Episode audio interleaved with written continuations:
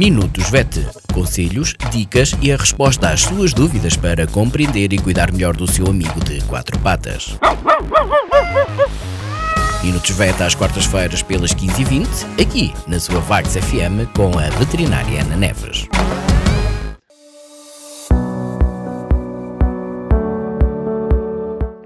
A todos, o meu nome é Ana Neves, sou médica veterinária na Clínica Zoo, Clínica Veterinária de Vagos. Bem-vindos a mais uma rúbrica Minutos Vet.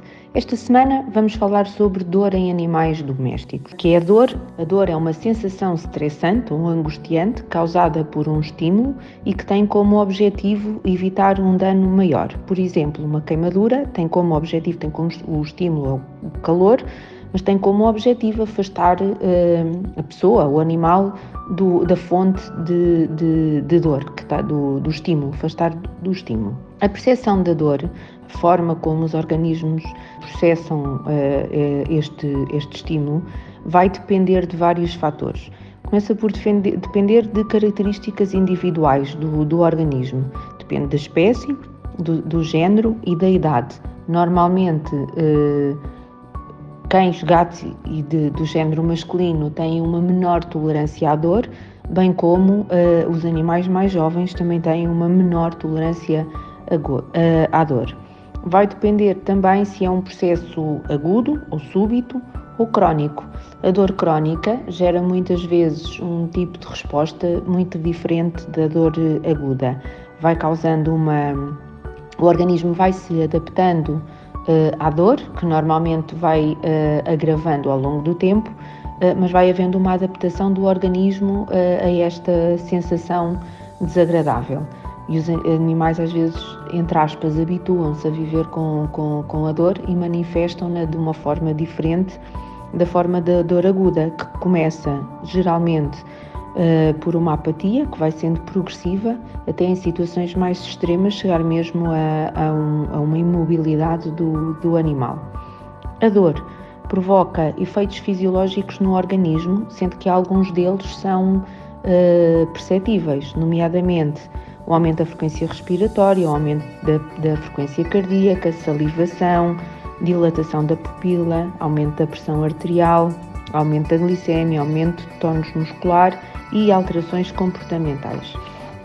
A dor uh, existem uh, em relação à intensidade, existem várias escalas que permitem uh, classificar a intensidade da dor. De uma forma muito generalista, ela, podemos classificar de um, desde um grau de leve ou ausente até um grau de intenso a insuportável.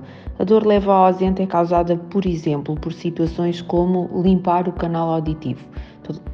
Há muitos clientes referem que têm dificuldade em fazer a limpeza dos ouvidos do cão ou do gato. Estamos a falar de ouvidos saudáveis, que, que, que não estamos a falar de ouvidos com, com, com.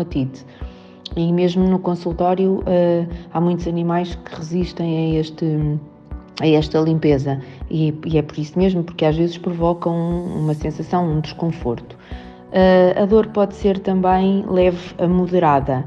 Que situações temos aqui? Animais que estão a recuperar uh, de uma cirurgia eletiva, de uma castração, animais jovens a recuperar de uma castração. Temos, por exemplo, otites uh, ou cistites em fases iniciais da, da doença. A dor moderada, aqui podemos incluir a cirurgia dentária, fases iniciais de outro tipo de inflamações, como a pancreatite, o início das pancreatites já começa com uma dor moderada e não como uma dor leve, como por exemplo as otites. A dor moderada a intensa, podemos incluir aqui a cirurgia ortopédica e traumas ou doenças do olho, algumas hérnias discais, já são processos que provocam uma dor moderada a intensa. Finalmente, e na dor intensa a insuportável, a insuportável temos aqui o exemplo, como exemplo, hérnias cervicais, portanto, as hérnias nas vértebras do pescoço normalmente são mais intensas do que as hérnias uh, mais caudais, tumores, nomeadamente os tumores ósseos, etc. Para a semana vou falar-vos sobre comportamentos específicos uh, do cão e do gato à dor. Obrigada por esta semana, é tudo, até para a semana.